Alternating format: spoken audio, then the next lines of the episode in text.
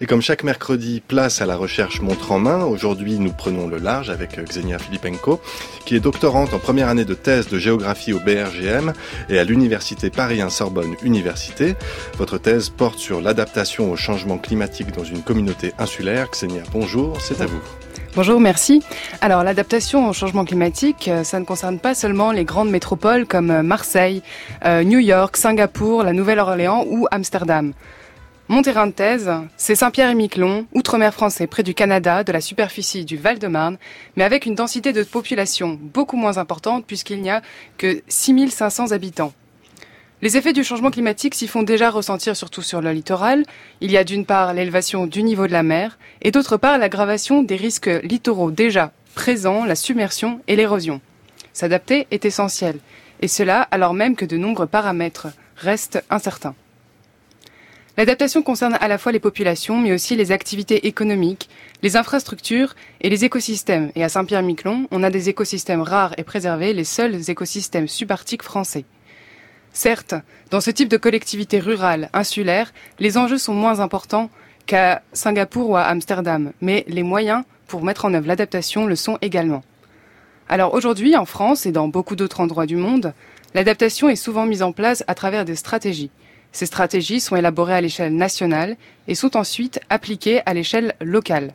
Or, on constate que cela provoque parfois une inadéquation entre ce qui est proposé et la réalité du territoire. Par exemple, surélever un bâtiment, c'est techniquement possible, mais dans telle ou telle situation, la nature du sol ou le manque de moyens financiers ne va pas le permettre. Alors il y a beaucoup d'études en ce moment qui essayent de chercher à améliorer la mise en application effective de l'adaptation par exemple en Polynésie française, aux Maldives ou au Canada. Ma thèse s'inscrit dans ce contexte de recherche plus général. Mon objectif, c'est d'étudier la capacité d'adaptation des populations selon, le contexte socioculturel, économique, politique de Saint-Pierre-Miquelon. Je cherche à savoir en quoi l'étude des perceptions et des représentations peut aider ou pas à construire une adaptation différente du territoire.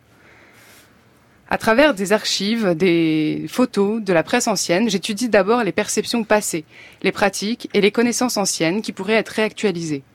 Ensuite, à travers des entretiens individuels et collectifs de 10 à 20 personnes, j'essaie de déterminer les enjeux territoriaux, les atouts, les obstacles locaux, d'un point de vue environnemental bien sûr, mais aussi politique, humain, financier, institutionnel ou économique. Cela va aussi me permettre de saisir les discours, les attitudes qui sont dominantes face au phénomène du changement climatique.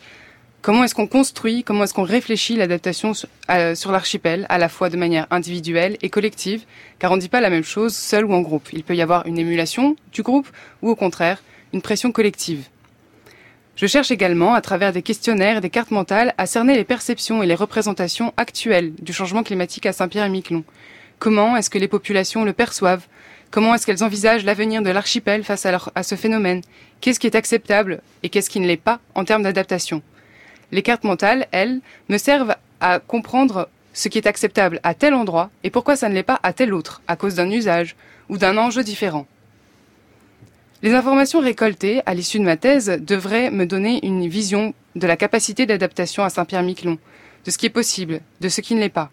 Mon but, c'est de parvenir à intégrer ces éléments dans un outil, une sorte de canevas de solutions d'adaptation souple, ajustée à la réalité locale avec plusieurs scénarios. On pourrait dire une forme de GPS de l'adaptation qui permettrait de renforcer la résilience, de réduire les inégalités face au changement climatique, d'intégrer une partie des incertitudes liées au changement climatique et de gérer les différentes échelles de temps.